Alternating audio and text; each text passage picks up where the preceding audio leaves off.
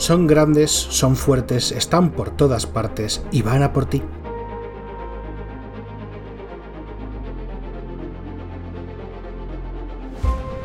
Hoy hablamos de gigantes.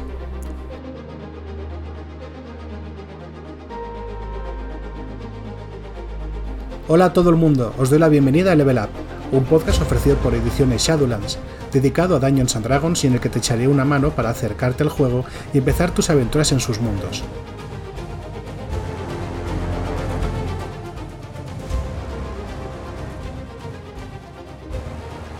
Yo soy Nacho G Master y hoy seguimos hablando de aventuras oficiales de Dungeons Dragons. Concretamente, hablaremos de El trueno del rey de la tormenta. Y hablando de aventuras, podéis encontrar un par de ellas si entráis en shadowlands.es barra levelup y os inscribís a la lista de correo. No son tan grandes como la campaña que vamos a, de la que vamos a hablar ahora, pero bueno, no está nada mal, son gratis, ¿a qué esperas? Y volviendo al tema de hoy, quiero dar la bienvenida a un buen colega rolero que es Caco. Caco, tío, ¿qué tal? ¿Cómo estás? Hola, muy buenas. Pues bastante bien. Hoy bastante contento. Caco es uno de los colaboradores habituales del magnífico programa Tira con Ventaja. Eh, además de eso, es un buen colega rolero, como os digo, que lo que hemos coincidido varias veces en ese programa y en general coincidimos mucho en redes y es un muy muy buen conocedor de Dungeons and Dragons que además ha hecho cosas muy chulas con esta campaña de la que vamos a hablaros. Cuéntanos, Caco, Cuéntanos impresiones sobre esta campaña y luego te haré preguntas un poco más complicadas sobre aquello que has hecho con ella, que sabes por dónde va, tiene que ver con, Modern, eh, porque me tiene flipado el asunto. Vale. Ok, pues el, el del rey de la tempestad, o como yo decidí apodarla para mi grupo, el retumbar del rey de la tormenta, es una campaña que es STA en, bueno, en Reinos Olvidados, como todas las que han publicado para Quinta, y que básicamente te cuenta un poco la historia de cómo los centros de otra campaña anterior, que es eh, la, la, de los dragones, el levantarse de Tiamat, no sé cómo lo tradujeron, eh, y una serie de eventos que dan lugar a que una orden social, conocida como la jerarquía, una especie de pirámide de eslabones que mantiene a los gigantes y sus castas en determinados, eh, bueno, posiciones de poder y distintas implicaciones sociales, pero al mismo tiempo también sobrenaturales, eh, se va a tomar por saco porque su deidad decide, como no han hecho nada durante los eventos de esa anterior campaña, de que los gigantes y dragones son enemigos acérrimos, eh, básicamente esto ha hecho el estamento social de los gigantes que les concede sus poderes super fantásticos y el grupo de aventureros que se topa con esto tiene que ir poco a poco investigando a través de toda Costa Espada por qué los gigantes están atacando pueblos, por qué hay gente que está robando vacas, por qué hay un gigantesco dragón de tres cabezas eh, en una torre, en una nube, y distintos misterios que eventualmente culminan en por qué hay alguien, porque siempre hay un alguien que ha provocado todo esto y que le interesa pues que los gigantes causen el caos. Sí, como, como nota. es un poco grosso modo de qué va la campaña como nota, hay que, hay que aclarar, a, pues si estáis escuchando esto, que eh, en muchos de los mundos de Dungeons and Dragons y básicamente en el en el imaginario ¿no? que nos plantea Dungeons and Dragons. Creo que procede de, Reinos Olvidados, pero no es el único sitio donde lo he visto.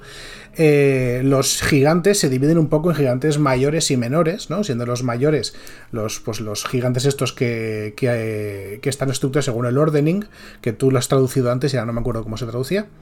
La jerarquía. La jerarquía.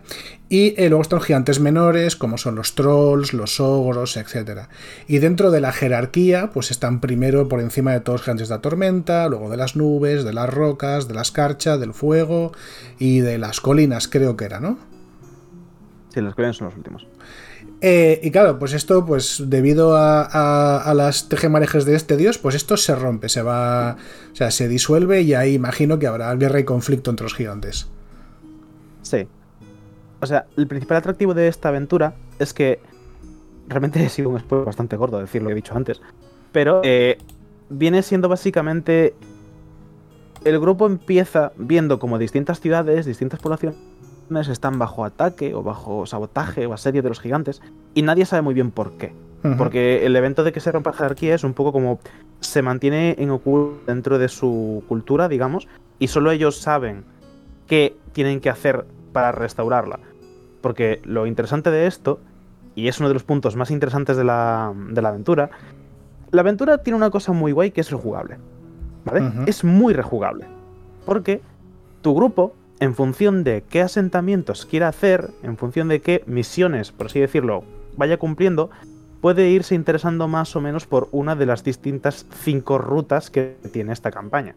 Cada una de las rutas sigue a una casta, o sea, son seis en total, pero hay una que se deja aparte por circunstancias de la trama. Eh, y tu equipo, tu grupo, el equipo de aventureros, necesita averiguar por qué están haciendo lo que están haciendo. Y cada una de estas castas tiene un líder líder que ha decidido que su forma de ganarse su puesto como líder de la jerarquía es siguiendo un plan de bombero, porque es un poquito plan de bombero, pero es un plan que básicamente pasa por hacer algo que le demuestre al dios de los gigantes que él es merecedor, lleva el título de el rey de los gigantes. Y hay cosas como simplemente amasar muchísimos artefactos antiguos para demostrar que es el más poderoso a nivel de arqueología, eh, matar muchos dragones o comer muchas vacas y hacerse muy grande. Sí, esos tres ejemplos que has puesto yo ya sé de qué casta son cada uno, fíjate. Es que son muy icónicos. Sí, sí, bastante icónicos, sí. Bueno, eso está muy bien, ¿no? Que decir, redundar en los lugares comunes mm, suele ser una buena idea para este tipo de aventuras. Muy bien, eh, ¿qué tipo de dificultad le ves a esta campaña para que lo, la aborde un, un máster primerizo? Es dificililla. Especialmente si no tienes mucho conocimiento sobre todo Costa Espada, uno de los problemas que tiene es que es muy extensa. No en duración, sino en amplitud geográfica. Porque todos los eventos que te va describiendo y todas las cosas que puedes ir haciendo a lo largo de la aventura se desarrollan, cuando digo a lo largo de toda Costa Espada, es de toda, toda Costa Espada. Entonces, necesitas tener algún tipo de material adicional para poder basarte bien y escribir bien qué ocurre en cada ciudad, cómo distintas facciones lidian con este tipo de cosas, eh, cómo la de la cordillera, del desierto, de ciertos bosques puede afectar o no al viaje. Hay mucho viaje, hay mucho, mucho, mucho viaje. Entonces, si el grupo no está muy a tope con hacer un poco de Boy Scout, eh, no se lo va a pasar excesivamente bien. Pero sí que es cierto que una vez consigues pasar todo eso, los encuentros son increíbles. Porque te da pie a muchas escenas fantásticas. Eh, sí que es cierto que a partir de ciertos niveles son bastante mortales, que es lo que tienen los gigantes, que pegan fuerte. Pero eh, si, si sales un poquito de la abstracción del combate de cuadrículas, puedes tener escenas increíbles a los Shadows of the Colossus, eh, teniendo a gente saltando por encima de los gigantes, haciendo efectos de hechizos para traerlos al suelo y tener ventaja. Eh, da pie a escenas muy, muy, muy, muy chulas. Y además, como los gigantes son criaturas gigantes, la mayoría de los escenarios donde van a estar presentes van a ser escenarios muy abiertos, muy con mucha verticalidad. Y es una cosa que es muy disfrutable de utilizar bien. Qué guay, sí, es un punto que hay muchas aventuras y muchos, muchos grupos de juego que yo creo que no, explotan bien porque en realidad es un poco complicado, ¿no? Para nuestra perspectiva humana el, enfocarlo así, ¿no? Que hay, eh, decir, muchas veces las, las aventuras de Dungeons Dragons suceden en lugares muy ciclópeos que tienen mogollón de vuelo y, puedes plantear perfectamente una aventura, exacto, con verticalidad en términos de tres dimensiones. Y a veces aprovechamos todo ese vuelo, ¿no? Todo ese espacio superior. Eh, eso recuerdo una, una, aventura que hice contra un, contra un eh, contemplador no muerto. Que realmente la guarida del contemplador era un, era un cilindro. Y, o jugabas con verticalidad o estabas en un cuarto de contadores. Sí, sí, me mola mucho. Eh, dime, dime es una aventura que gana mucho jugarla en físico o con una VTT que te permita poder abstraer eh, la vista cenital. Porque, bueno, la plataforma que la mayoría de los roles utilizamos, que es Roll20, tiene un problema, y es que es bidimensional. Solo ves una cuadrícula completamente plana. Sí.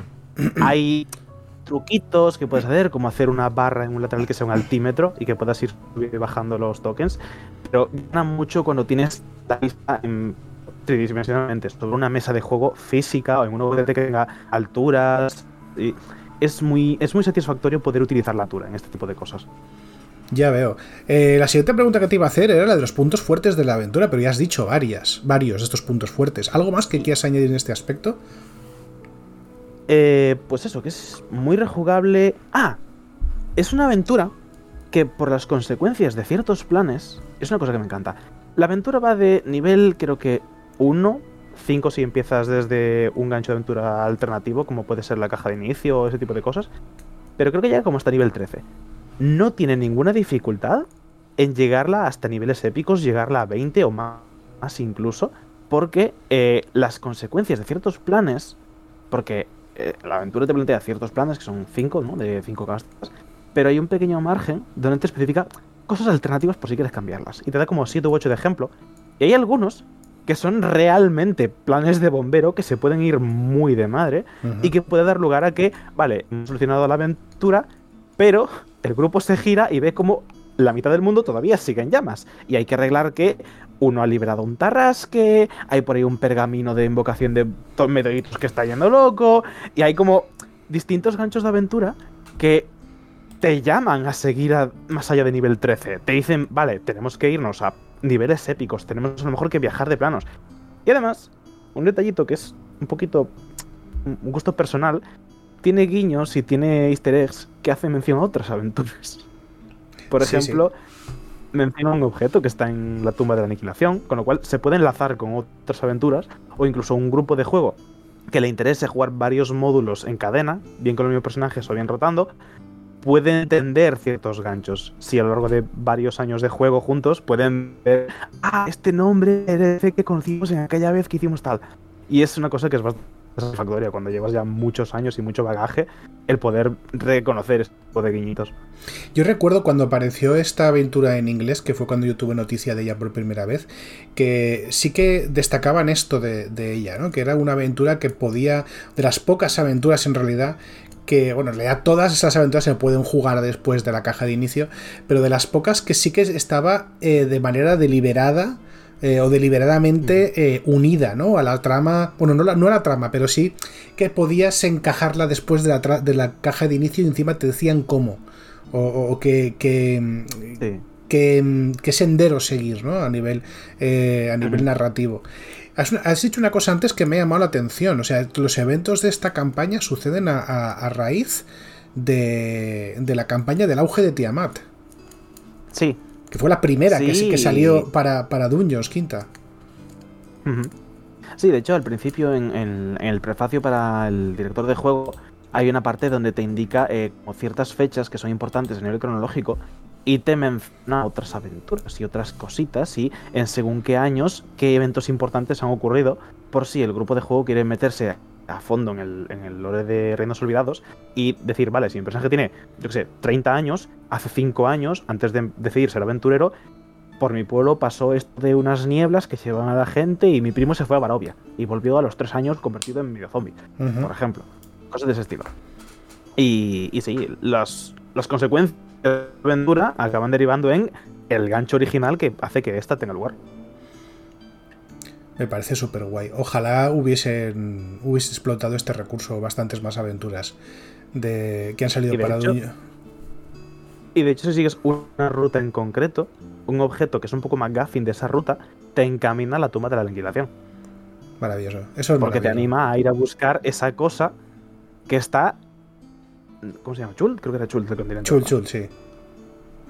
Hay una cosa que busca un NPC en concreto que te dice que la última vez que escuchó de ella lo tenía un personaje importante que está en Chult. Sí, ya me, ya me imagino incluso quién, porque recuerdo que en Chult hay, en esa aventura hay cierto baile con, gigantes en un momento dado. Me acuerdo de ello, me acuerdo. Fue un combate bastante acojonante, por cierto. Nos salvó el, nos salvó el bacon el, el bardo, haciendo control mental, porque yo pensaba que palmábamos. ¿eh?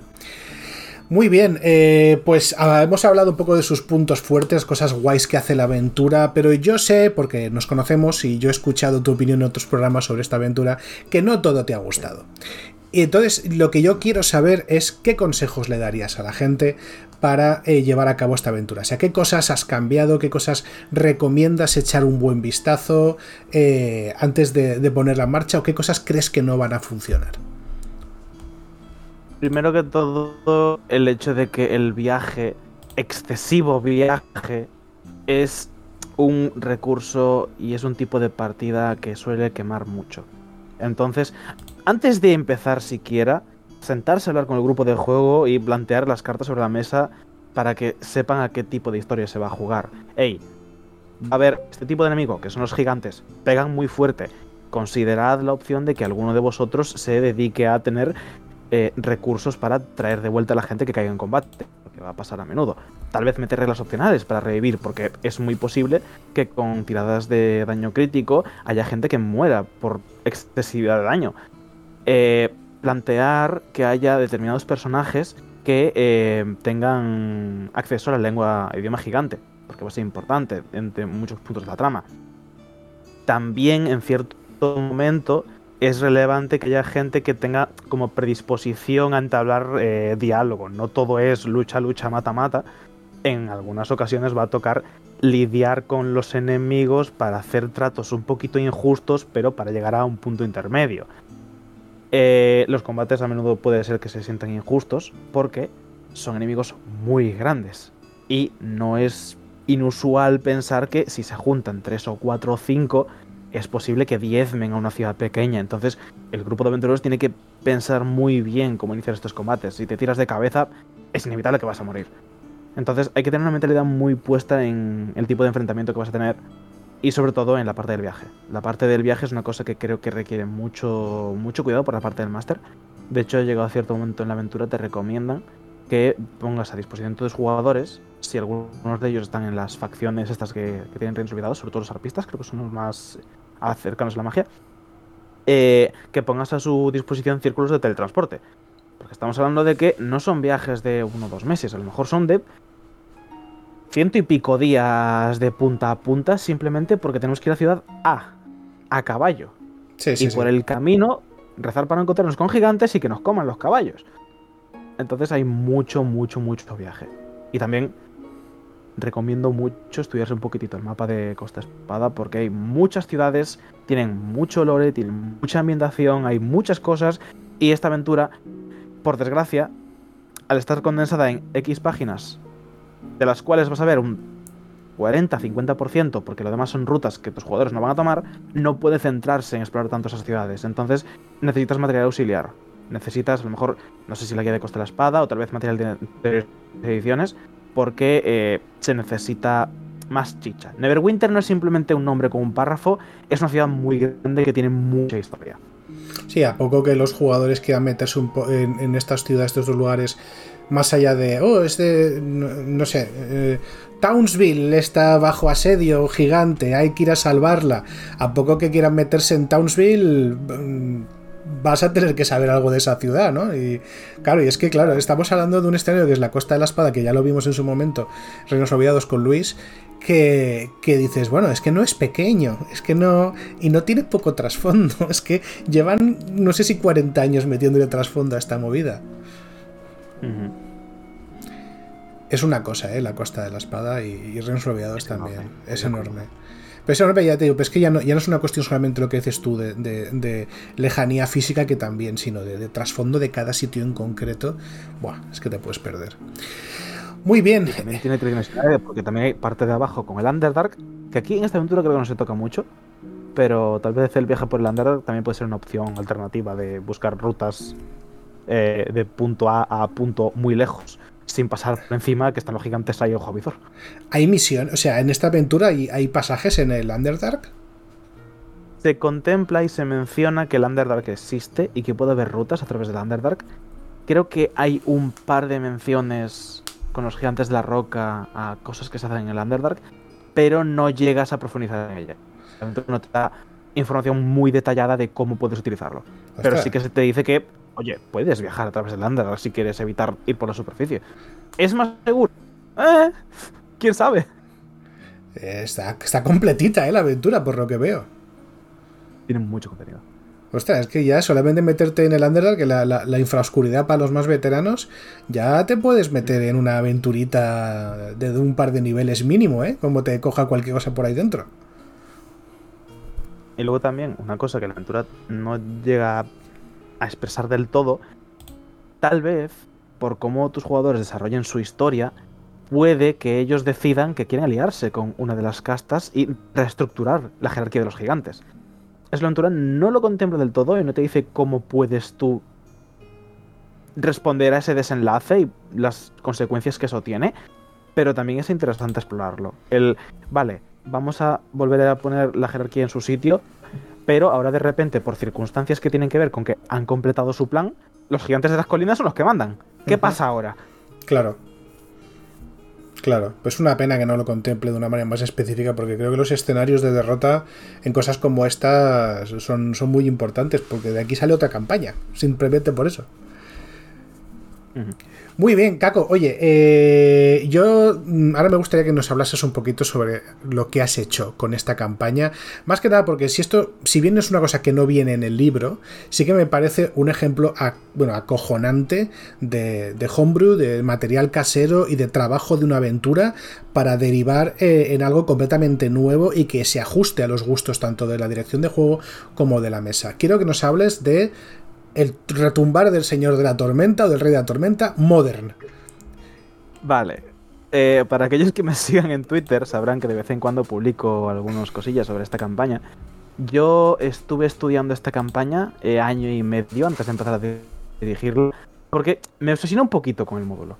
Pero me obsesioné un poquito porque quería corregirle ciertos fallos que le veía y ciertas carencias que yo para el grupo de para mi grupo de juego habitual necesitaba suplir.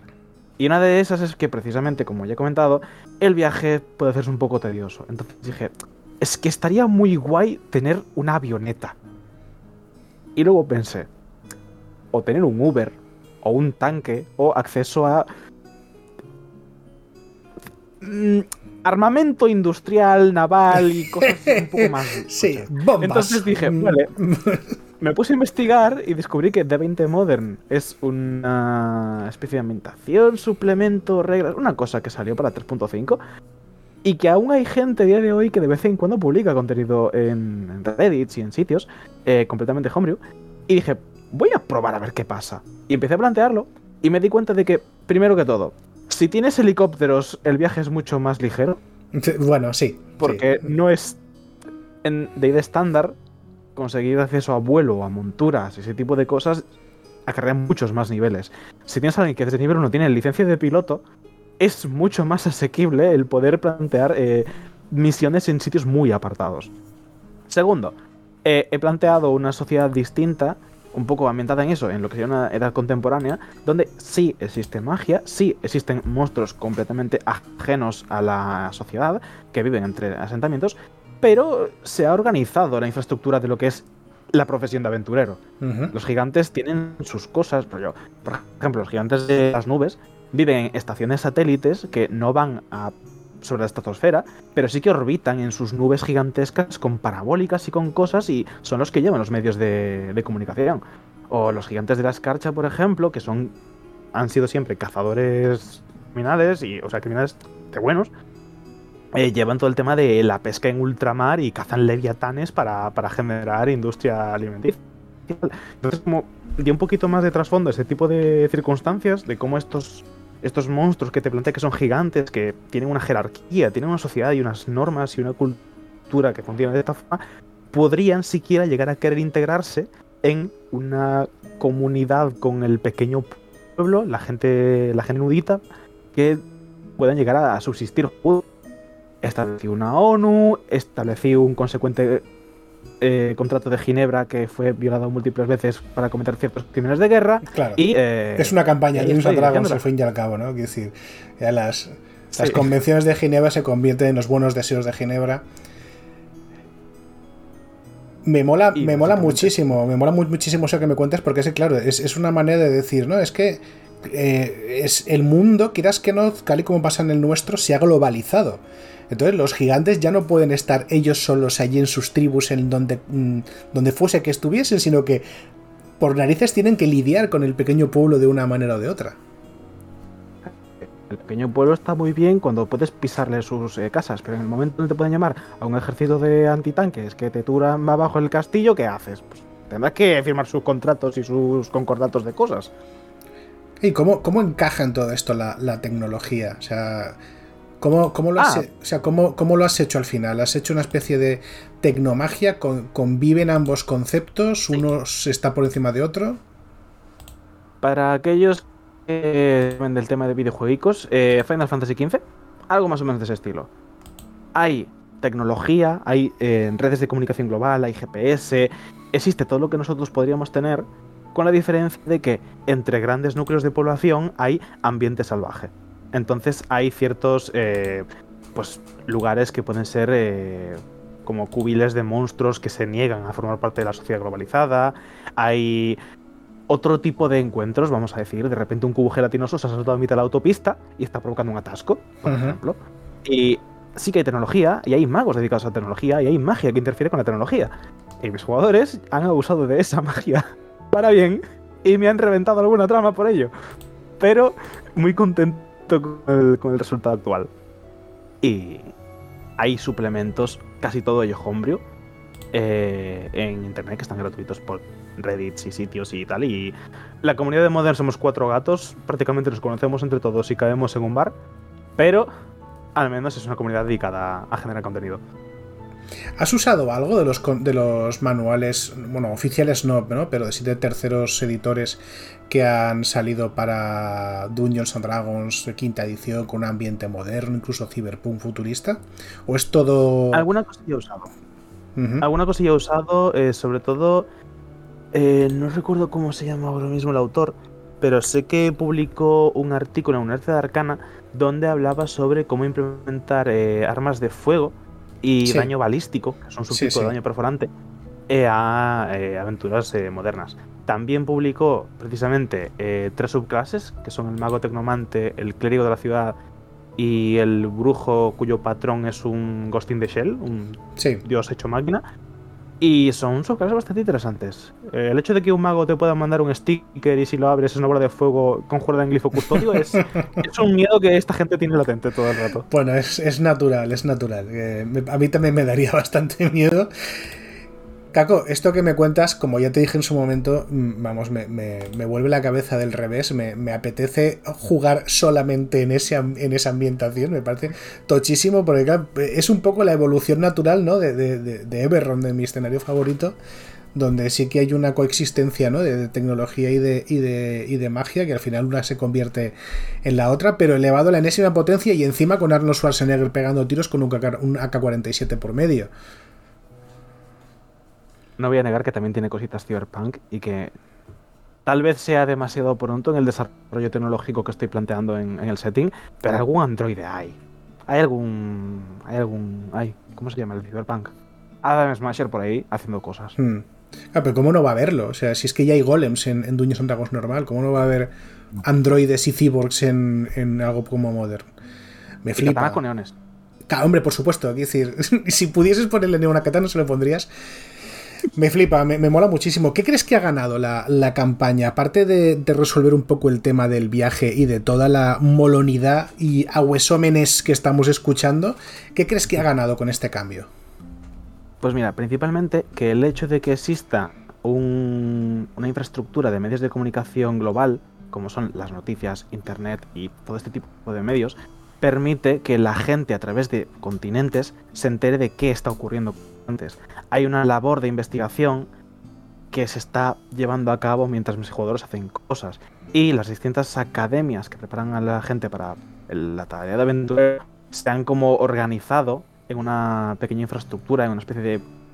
Pues una suborganización paramilitar que intenta eh, llevar a cabo tareas de salvamento para evitar que la gente que sufre estos ataques de los gigantes se quede pues, sí, sí, sin, sin nada que hacer. Y hay como hay formas de explorar el hecho de que los civiles, en este tipo de circunstancias, eh, los civiles que no se dedican al aventureo, son gente que requiere una serie de necesidades y una serie de, pues, cosas que no puedes dedicar todo el rato a un equipo de aventureros a llevarles a sus casas, porque no hay casas a las que llevar nada.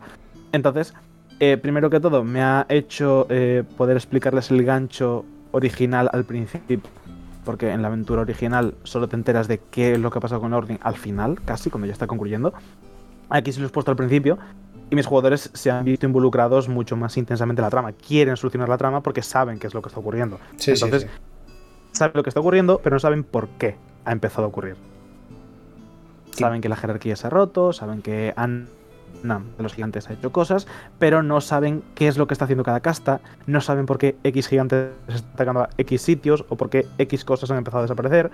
Y el hecho de que haya eh, mecánica de que cada vez que uno de ellos intenta buscar información en internet, hace una tirada y de una lista que he hecho con noticias y titulares, les voy dando piezas de información.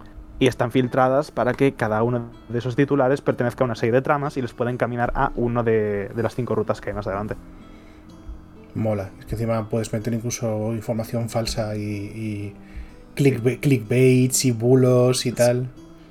Ahora mismo, por ejemplo, está en una ciudad que por circunstancias de su, de su desarrollo es como Las Vegas, es permanentemente de noche y está encantada para que tenga una cúpula eh, sobre ella en la que no pueden entrar gigantes. Y dentro de la ciudad, la gente que está ahí vive un poco en esa etapa de no hay guerra en Basinse. Sí, sí. Y no, se cree nada de los. Son negacionistas de la guerra de los gigantes, básicamente. Madre mía, qué flipe, qué flipe de ambientación. Es que me, tiene, me tiene loco. Oja, mira, te digo una cosa. Ojalá esto lo escuche una editorial suficientemente loca como para convertirlo en un juego, ¿eh? Te lo digo en serio. Me encantaría que este juego existiese, aunque no fuese Dungeon Dragons, si fuese otro sistema. Madre mía. Eh, se parece mucho a, ¿Cómo se llama? A Shadowrun. Calla, no sabes nada. No se parece a Shadowrun. Es mucho mejor. Tiene Las Vegas, Dios mío. Unas Las Vegas mágica, en fin. Muy bien, pues eh, estamos llegando al final del programa y nos has aportado un montón de buenas ideas y a mí me gustaría eh, poder aportarte nosotros algo a ti. Por tanto, ahora tienes un momento de autopubli descarada para recomendar lo que quieras y a quien quieras. Vale, pues tengo dos recomendaciones eh, contractualmente que, me habrían a hacer. La primera de todas es, bueno, para empezar, mi Twitter, caco barra baja DM en Twitter, que ahí hablo de cosas, dependiendo.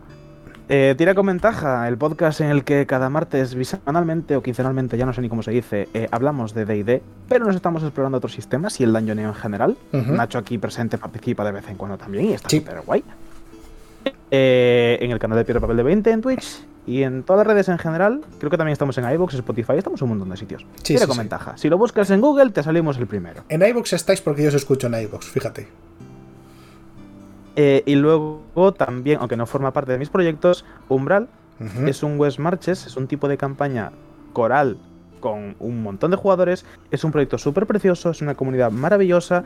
Recomiendo que la busquéis en el canal de YouTube y Twitch de Leviator, porque es una campaña muy guay y eh, soy partícipe dentro de ese grupo como uno de los que lleva la wiki de dicha campaña. Llevamos ya como 400 capítulos en tres años. Es una barbaridad el proyecto y estoy muy contento con, con lo que está llevando a cabo. De hecho, Umbral, eh, para la gente que escucha el podcast, Umbral está, o sea, se juega, el, reglamento que usan es Dungeon World, que es una versión un poco, un poco no, es un PBTA que recoge el espíritu ¿no? del mazmorreo y el dungeoneo de, Dungeons and Dragons eh, con un enfoque completamente distinto. Pero las campañas West Marches, ¿no? estas campañas corales abiertas de, grupos variables, eh, son un tipo de campaña que tradicionalmente se ha jugado mucho en Dungeons.